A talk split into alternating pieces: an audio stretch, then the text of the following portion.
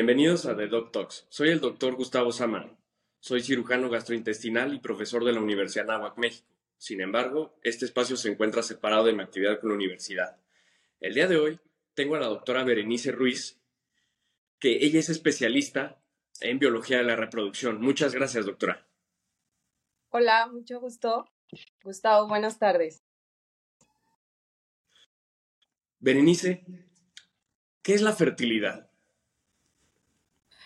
Wow. Bien, para empezar, es muy importante eh, definir qué es la, fertilidad y la infertilidad. La infertilidad es un problema de salud mundial que afecta a millones de personas eh, en todo el mundo. Y esta es la imposibilidad de que una pareja durante un año tenga la imposibilidad de procrear. Esto es, durante 12 meses, teniendo relaciones sexuales frecuentes, más de dos veces a la semana, sin utilizar algún método de planificación familiar y no se ha dado un embarazo, estamos ya ante una pareja que tiene infertilidad. Y esto no es del todo, porque también podemos llamar infertilidad aquellas parejas que tienen menos de 35 años y que tienen ya algún factor conocido. Esto es eh, que han tenido ya un embarazo previamente y que no lo, eh, posterior a seis meses, no han podido eh, tener otro embarazo o que hay ya un, un factor conocido tanto femenino o masculino. Y esto es un eh, un problema de salud mundial. Se dice en la Organización Mundial de la Salud, eh, indican que alrededor de 48 millones de parejas presentan infertilidad y esto nos da un mayor a 180 millones de personas que tienen infertilidad en, en todo el mundo. Podemos clasificarla como infertilidad primaria o infertilidad secundaria. Esto es, pacientes que no han tenido algún hijo durante estos 12 meses o 6 meses, de acuerdo a las características, es un una infertilidad primaria. Infertilidad secundaria es aquellas parejas que ya tuvieron un hijo previamente y que durante 6 meses o 12 meses, de acuerdo a la, clasificación, pues también no han podido tener eh, un hijo. Ok, ok. ¿Y qué etiologías o qué explicaciones se han encontrado de este aumento de la infertilidad en las personas?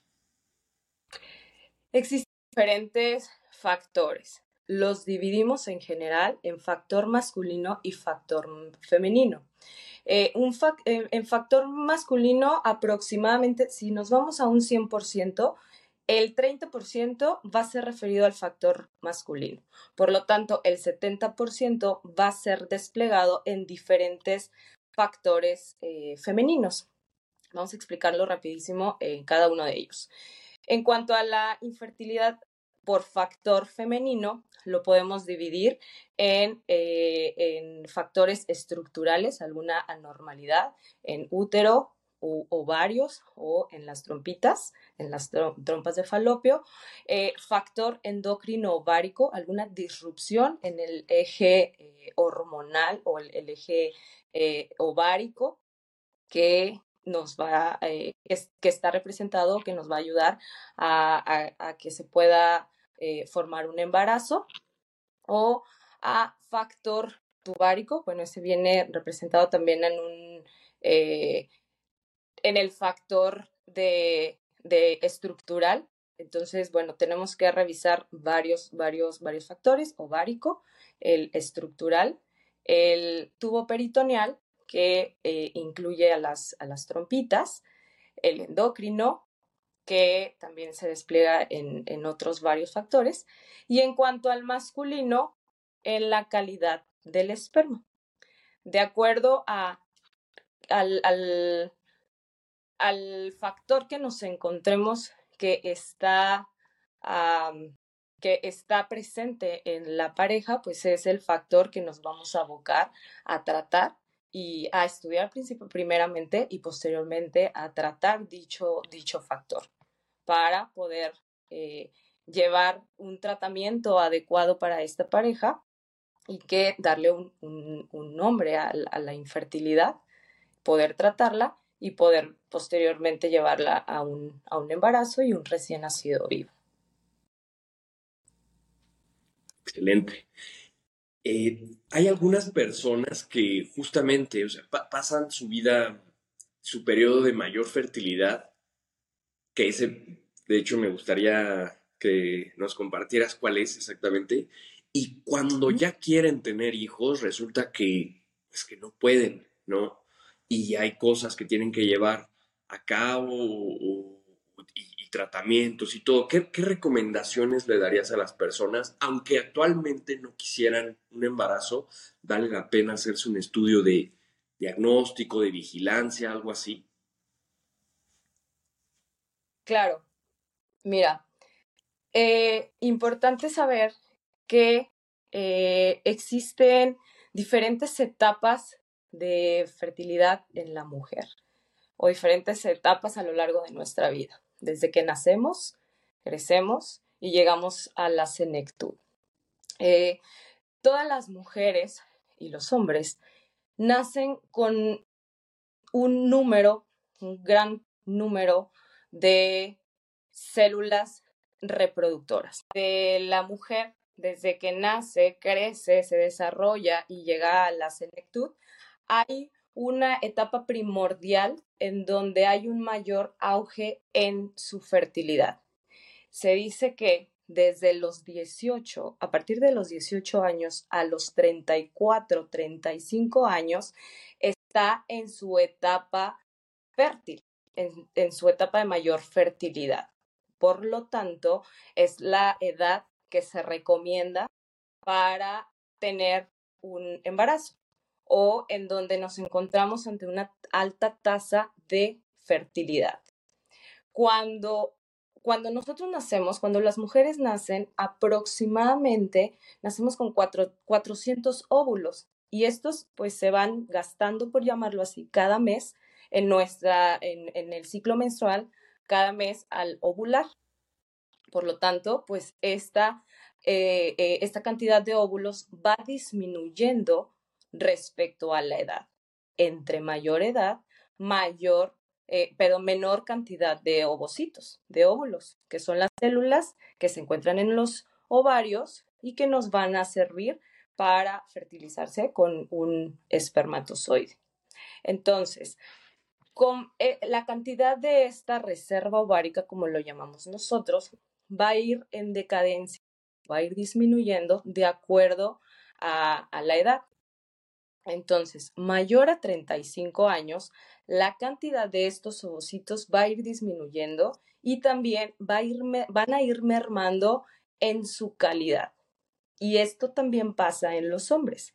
Conforme va aumentando la edad, aunque esto es un poquito más lento y eh, tenemos pues un poquito mayor de parámetros en los hombres, esto es a, partir de los 40, 45 años, también disminuye la cantidad de los espermatozoides y la calidad de los espermatozoides. Es por eso que una, eh, la edad ideal para lograr un embarazo o y que este sea de, de, forma espontánea, de forma natural, pues tenemos una edad desde los 18 a los 34 años. Arriba de los 30, arriba de los 34, arriba de los 35 años, pues esta tasa de fecundidad va a ir disminuyendo paulatinamente, tanto en los hombres como en las mujeres, tanto en la cantidad y en la calidad de estas dos células, el ovocito y el espermatozoide, y por lo tanto también en la calidad de los embriones que estos se formen con, con la fertilización de ambos. Entonces, eh, al tener ya una disminución de esta tasa de, fecundidad conforme pasa el tiempo, digo, bueno, ahora en la actualidad eh, muchas parejas dejan un poquito de lado o el, el, caso de, tener un embarazo no lo descartan, pero sí lo aplazan a un mediano o incluso hasta a un largo tiempo. Es por eso que hoy en día existen eh, técnicas de alta complejidad para poder preservar la fertilidad. Esto es, preservar tanto ovocitos como espermatozoides, ya sea eh, dejando por separado, preservando cada una de las células o llevándolos a un laboratorio, fertilizarlos, forman embriones y ambos eh, ya eh, con embriones formados, preservarlos, vitrificarlos, dejarlos en laboratorio, preservados, guardados, para cuando la pareja decida ya tener un embarazo, esto es posterior a los 35 años o a la edad que ellos hayan decidido preservar estas células, se guardan hasta el momento en el que ellos decidan utilizarlos para ya tener un, un embarazo. Y no necesariamente debe ser a partir de los 35 años. Sería, bueno, lo ideal porque así podríamos congelar o vitrificar ambas células o embrioncitos con una buena calidad y utilizarlas en el momento que, la pareja, que la pareja lo decida. No es una ley que sea arriba de los 35 años, sería lo ideal, entre 18 o 35 años. Hay personas y parejas que deciden eh, preservar arriba de los 35 años, porque no es su deseo embarazarse eh, dentro de 5 o 10 años y lo pueden hacer. Pero siempre, bueno, teniendo en cuenta que a mayor edad, pues cambia la calidad de estas células y cambia también la, la, calidad de, de, la edad en la que se van a, transferir esos, esos embrioncitos o esas células para fertilización. Qué interesante. Entonces, es, es, este mecanismo de separación y preservación de los óvulos o del embrión para cuando las parejas así lo deseen. Y en tu experiencia, este mecanismo o esta estrategia de preservación de la fertilidad, ¿qué tasa de éxito llega a tener? Ok, ya una vez que se preservan, la tasa es buena, es aproximadamente un 30%, equiparable a una tasa de eh, fecundidad de manera espontánea. Sin embargo, sí tiene que ver diferentes factores. Como parte del estudio de la pareja infértil, como te comentaba, buscamos desde un inicio eh, eh, todos los, algún factor que se encuentre afectando a la pareja. Una vez que se determina qué factor está afectando, se trata ese factor para poder tener o aumentar el pronóstico de fertilidad. Aquí hay técnicas de baja complejidad y de, de, alta complejidad y de baja complejidad. Es eh, determinante saber qué es, qué es lo que le vamos a ofrecer a nuestras pacientes, si son candidatas a baja complejidad o a alta complejidad. Eh, esto es, eh, baja complejidad al, a la pareja, a la mujer, se les da medicamento para producir su ovulación, se les hace un seguimiento a lo largo de varios días, prácticamente cada tercer, cuarto día. revisamos cómo va su, cómo van creciendo esos, eh, ese foliculito y se programa una ovulación y el día de la ovulación se programa la inseminación intrauterina. Esto hablamos de baja complejidad. Alta complejidad es cuando a la mujer de igualmente se le administra medicamento tomado o inyectado y se les da un seguimiento folicular a lo largo de varios días por ultrasonido y posteriormente, bueno, lo que queremos con, eh, en, técnicas de alta complejidad es que varios foliculitos crezcan de, un, de ambos ovarios para posteriormente programar una punción folicular bajo anestesia en quirófano, puncionar esos foliculitos y se obtienen, una vez que se obtienen, se fertilizan en laboratorio con eh, una muestra de esperma, un solo espermatozoide para un solo eh, ovocito, para así formar un embrión.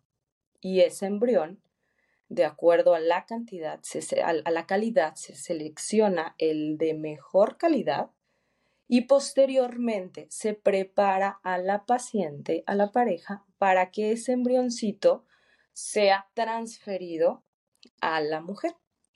Entonces, esta diferencia de baja complejidad a alta complejidad es que en, el alta, en la alta complejidad ya hay embrioncitos formados en donde ya nos saltamos todo ese proceso de eh, que el ovocito se, eh, ovule, que viaje hasta a través de la trompita hasta dentro del útero a la cavidad endometrial y sea fertilizado por un espermatozoide.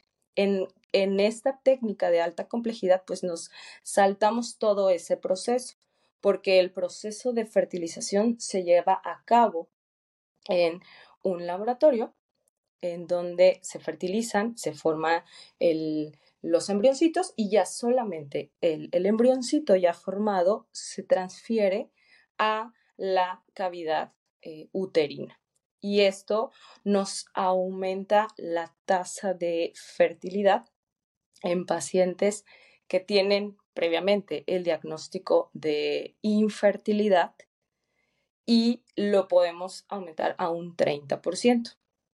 Eh, la tasa de fertilidad, eh, bueno, podemos hablar que una, una pareja que no tiene infertilidad, que no tiene ningún factor, que tiene relaciones sexuales eh, frecuentes, que no utilizan ningún método de planificación, tienen un 30% de llegar a tener un embarazo de forma espontánea, eh, teniendo estas características, sin tener algún otro factor que, eh, que intervenga en la fertilidad. O sea, un 30% de un embarazo espontáneo.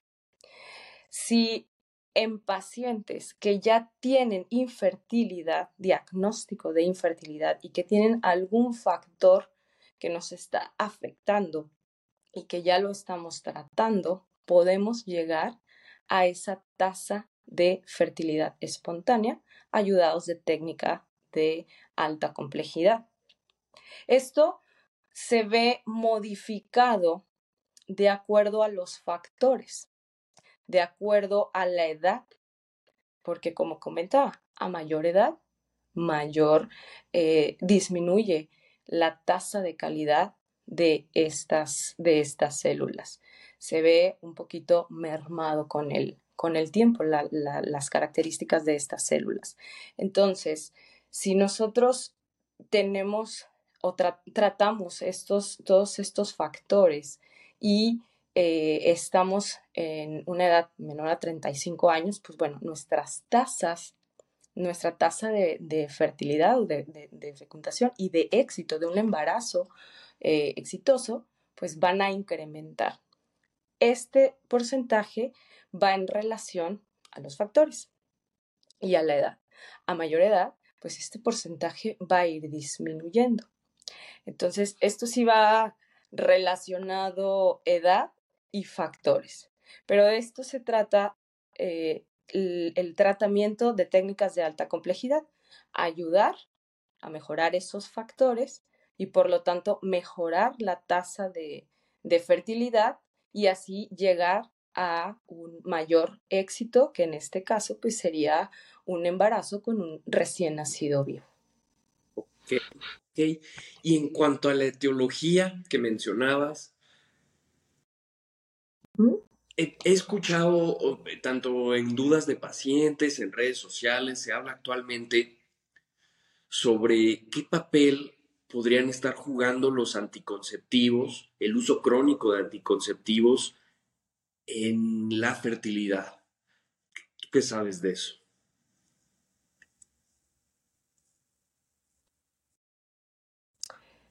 Ok, si llegan a afectar el uso crónico de anticonceptivos orales, en lo absoluto.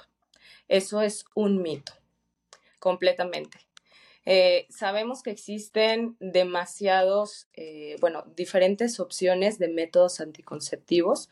Lo clasificamos de acuerdo a la vía de administración de cada, de cada uno de ellos. Eh, hay de acuerdo a la, administración y de acuerdo también a la efectividad que estos tienen. Hay, ah, bueno, exclusivamente los anticonceptivos orales no van a mermar la fertilidad en la mujer. No la van a cambiar en absoluto. O que una paciente, una mujer, esté tomando anticonceptivos orales, no va a disminuir su fertilidad con los años o con las, eh, tomándolo de manera, de manera crónica.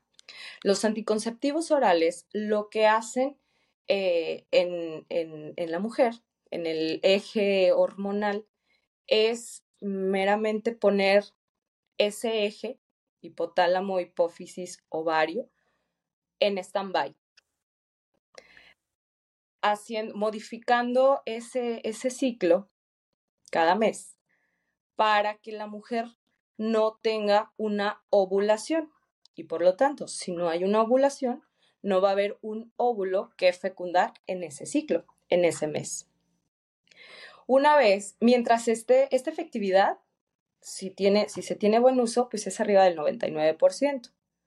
Va disminuyendo si no hay una continuidad adecuada en las tomas. Una vez que se suspende este medicamento porque la mujer desea ya un embarazo o por, lo, lo suspende por alguna otra situación, su ciclo menstrual al siguiente mes va a ser completamente normal. ¿Esto qué quiere decir?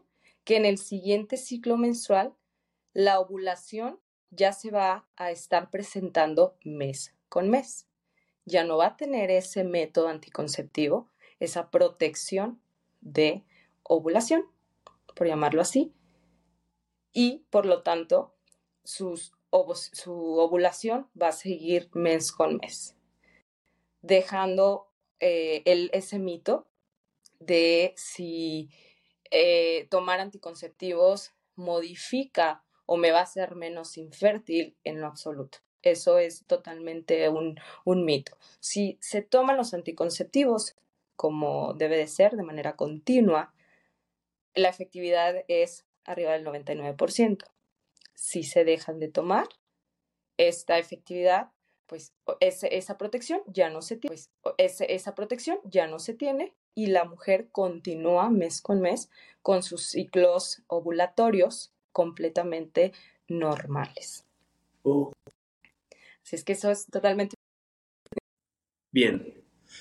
¿Y cuál es el rol o el impacto de diagnósticos como el ovario poliquístico y la endometriosis en la fertilidad?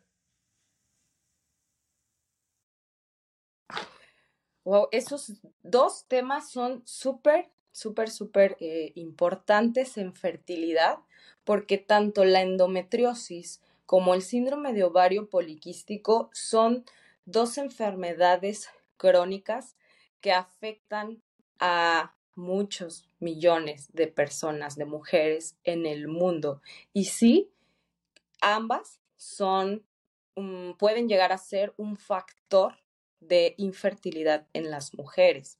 Eh, dentro del protocolo de estudio, sí solicitamos eh, ciertos estudios para revisar parámetros eh, y descartar esas dos enfermedades. Por ejemplo, en el síndrome de ovario poliquístico, que como su nombre lo dice, es un síndrome que va caracterizado por diferentes signos y síntomas. No solamente es como su nombre lo llama, ovarios poliquísticos. Creo que este es el menor lo menor de todo eh, el complejo que incluye esta enfermedad. El síndrome de ovario poliquístico eh, meramente está caracterizada por tres, eh, tres, parámetros que nosotros lo podemos revisar y son parte de, de, los parámetros que tenemos que revisar en, la pareja con, con infertilidad. Y esto es que la paciente tenga eh, ciclos anovulatorios u oligomenorrea, o sea, que tenga ciclos menstruales irregulares.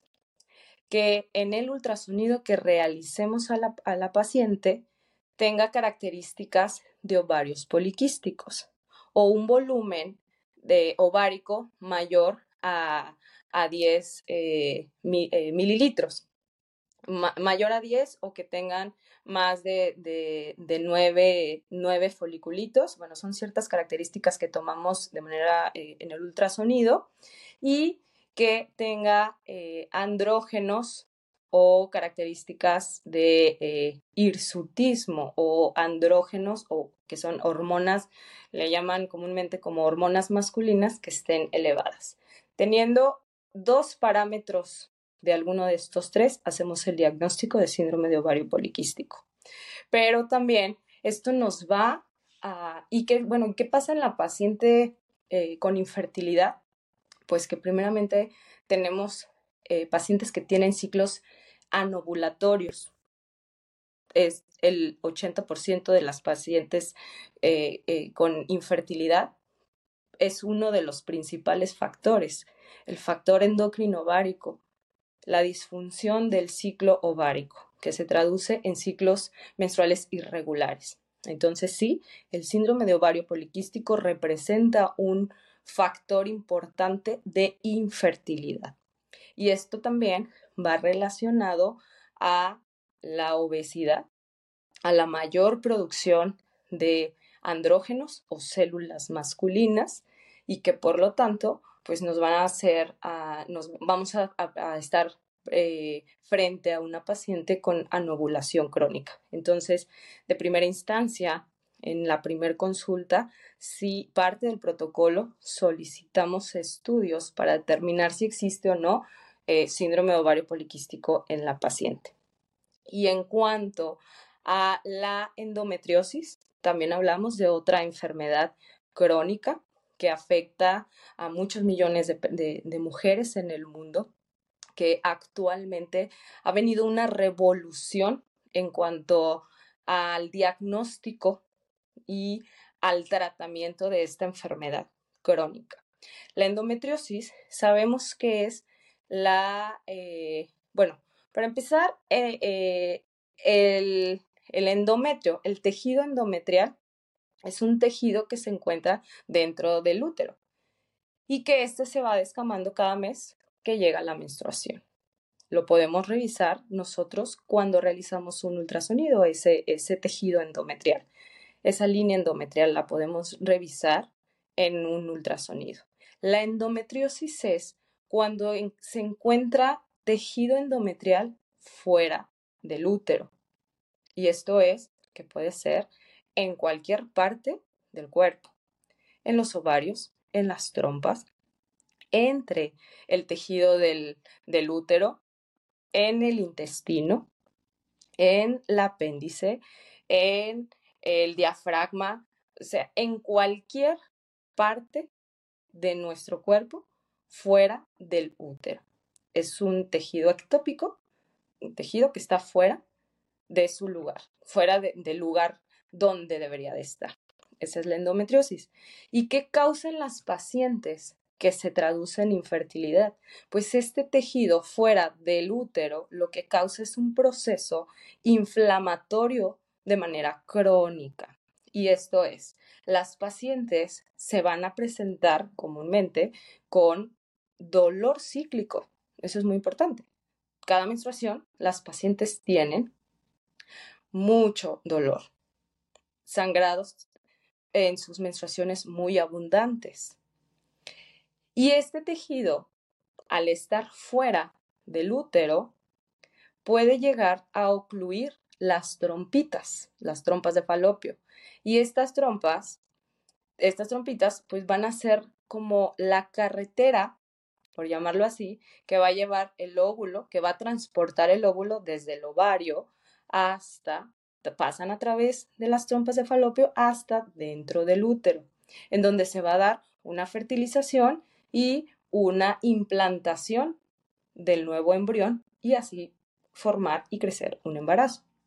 En las pacientes que tienen endometriosis, este, eh, este proceso se ve afectado por los implantes de endometriosis. En general, lo que hace esta enfermedad crónica es modificar la anatomía pélvica en la mujer junto con los ciclos anovulatorios que puede llegar a tener esta paciente, junto con el dolor pélvico crónico. O sea, son diferentes situaciones que en una sola paciente con diagnóstico de endometriosis puede llegar a tener este paciente para traducirse en infertilidad. Entonces, ambas enfermedades, síndrome ovario poliquístico como endometriosis, sí son factores importantes que se deben eh, descubrir en la paciente con infertilidad y tratarlos, siempre individualizando a cada paciente. Eso es eh, es súper, súper importante en la pareja infértil. Todas las pacientes son diferentes, todas las pacientes tienen factores diferentes y por lo tanto nuestra responsabilidad como biólogos de la reproducción pues es descubrir qué factores están afectando y cómo podemos eh, eh, ayudarles a modificarles, a tratar esos factores y por lo tanto para llevar a aumentar las tasas de fertilidad y que el éxito sea un recién nacido, nacido vivo. ¿Y a qué se debe que estén aumentando tanto estos dos diagnósticos? Fíjate que eh, creo yo, pienso, y artículos que ah, están en boga actualmente. Primeramente es porque eh, se ha aumentado el diagnóstico de estas dos enfermedades. Han mejorado todos eh, los, los, parámetros, eh, o mejor dicho, los estudios para llegar al diagnóstico de estas dos enfermedades pienso yo que no es que eh, anteriormente no había y ahora hay más, sino que al contrario tenemos más herramientas diagnósticas para ambas enfermedades. Y que actualmente pues nos dimos cuenta que ambas enfermedades sí eh, están eh, mayormente presentes en, en estas pacientes. También se ve, eh, se ha visto relacionado, sobre todo el síndrome de ovario poliquístico, con la obesidad, que es otra enfermedad crónica que afecta y que también es un factor importante en las parejas infértiles. Hablamos de obesidad o de sobrepeso. A todas nuestras pacientes que van a tener un síndrome, eh, un índice de masa corporal arriba de 25 y índice de masa corporal lo entendemos como la relación talla y peso de nuestras pacientes. Y esto actualmente está muy dilucidado en cuanto a mayor índice de masa corporal, mayor cantidad de medicamentos utilizados para técnicas de reproducción asistida, para tener o para llegar al porcentaje de fertilidad y de éxito en una persona en comparación a una persona que no tiene infertil, que no tiene obesidad.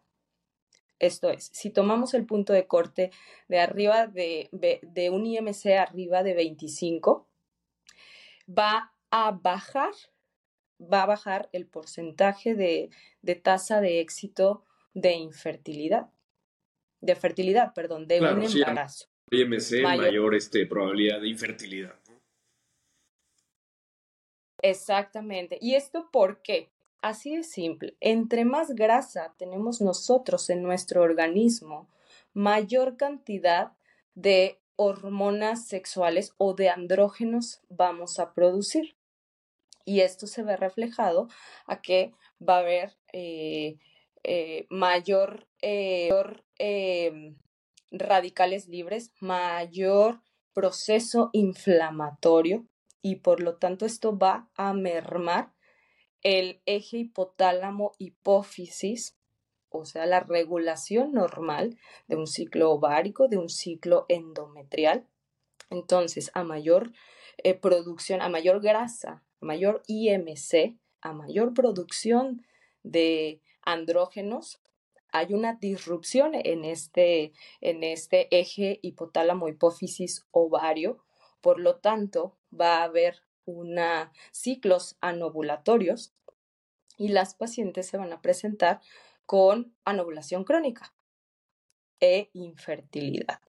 Y esto también va relacionado a mejorar el índice de masa corporal, o sea, una disminución de peso con un aumento en la tasa de fertilidad.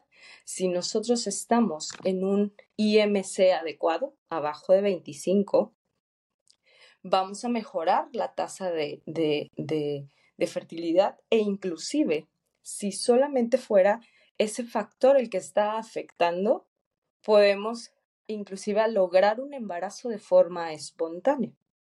Obviamente, teniendo en cuenta que solamente ese es el factor que está afectando. Se dice que si una persona en grado de sobrepeso u obesidad disminuye al menos el 5% del 5 al 10, pero por lo menos el 5% de su peso corporal total, la mujer va a llegar a recuperar sus ciclos ovulatorios mes con mes por el simple hecho de una disminución del 5% de peso corporal total. Entonces, muy importante y es un factor en el que eh, podemos eh, modificar, inclusive sin utilizar ningún medicamento. Esto aunado a realizar dieta, ejercicio, una buena alimentación y dejar de lado los disruptores endocrinos que podemos tener y que nos están afectando simplemente en el peso de la persona. Entonces, inicialmente podemos ah, hacer y trabajar desde la primer consulta de fertilidad, el primer día de posterior a la, consulta, podemos empezar a aportar nuestro granito de arena para mejorar nuestro porcentaje de, eh, de tasa de éxito de fertilidad. Excelente, excelente. y, tiene mucho sentido, ¿no? ¿Y tú has identificado algún alimento o grupo de alimentos que impacten de manera positiva o contrario, o algunos alimentos que tengan un efecto negativo o tóxico, no, ¿cómo llamarle? De disrupción de la, de la fertilidad en los pacientes. Sí, totalmente. Eh, Actualmente hay ciertos estudios en los que se ha investigado cuáles son esos disruptores endocrinos, esas sustancias que llegan a dañar o a modificar la fertilidad. Y esto hablando tanto en mujeres como en hombres. Se dice que eh, estos eh, disruptores en general pueden ser el alcohol, el tabaco y las drogas, aunado a otras sustancias. En la Unión Europea, en Estados Unidos, se hablan de más de 700 sustancias anómalas que pueden llegar a afectar el, el ciclo hormonal de las personas, hombres y mujeres, en hombres y en mujeres. Pero en general, tanto el alcohol y el tabaco lo que producen como disruptores endocrinos, hay una, por llamarlo así, ah, hacen que el ciclo normal hormonal en hombres y mujeres se vea afectado y que por lo tanto las células de los ovocitos y el espermatozoide también se vea afectado en su eh, metabolismo endocrino con esos, con esos disruptores se ven afectados y por lo tanto pues se va a traducir en una infertilidad, en un ah, o en un embrión con anomalías genéticas y por lo tanto en, o en un embarazo que puede llegar a, tener alto porcentaje de, pérdidas. En general, el alcohol, tabaco y el consumo de, drogas. Eh, por ejemplo, el tabaco lo que hace en la espermatogénesis, que es el proceso de formación de los espermas, hacen un cambio en el ADN por el proceso eh, inflamatorio crónico, la producción de radicales libres. Es un proceso inflamatorio de manera crónica y por lo tanto la producción, la producción de o la calidad del esperma en general va a ser mala.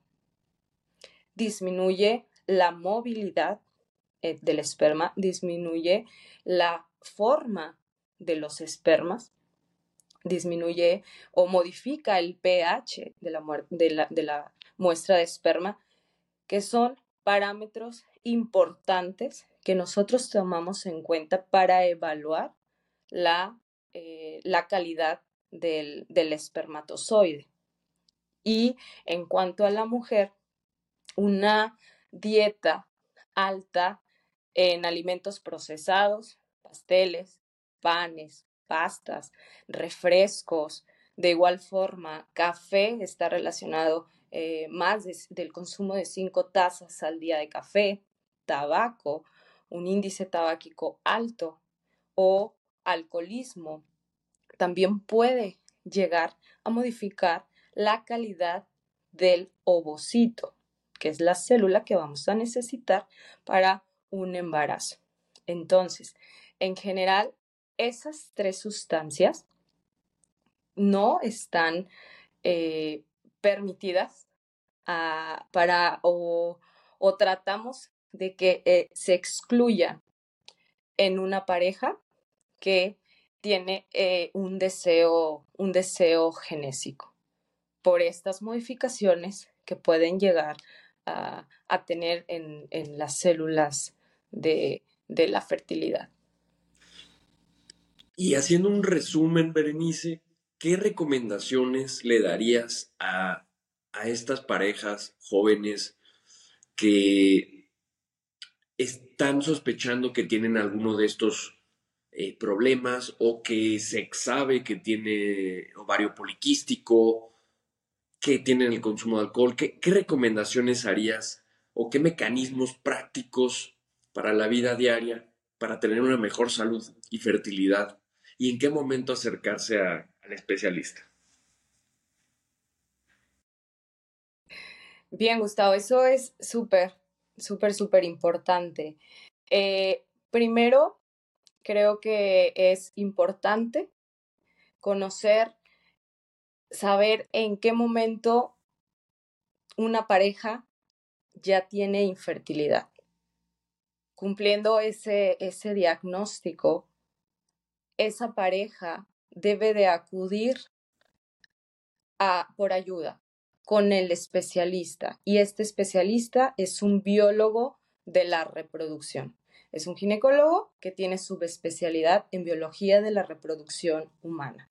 Acudir con expertos en donde se busque la causa de infertilidad, se trate esas causas y que se lleve a un embarazo con éxito. En segunda, que todas las parejas, no nada más mujer, o nada más hombre, sino que como pareja tengan un estilo de vida más sano, una buena alimentación en donde incluyan todos los alimentos en forma correcta, proteínas, fruta, verdura, pollo, pescado, legumbres, alimentos con alto, contenido de antioxidantes, en general una buena alimentación que esté eh, relacionada con nuestra salud en general. Eh, realizar algo de ejercicio. Se, dice que eh, una pareja que está buscando un embarazo, por lo menos, debe de realizar 30 minutos al día, por lo menos cuatro días a la semana. Ejercicio desde aeróbico, desde caminar, nadar, baile, ejercicio de fuerza. 30 minutos por lo menos. Si es más, pues mucho mejor. Excelente, doctora. Pues muchas gracias por compartirnos su conocimiento para el público general y estoy seguro que va a haber muchos comentarios y, buenos eh, y buen aprendizaje para las personas.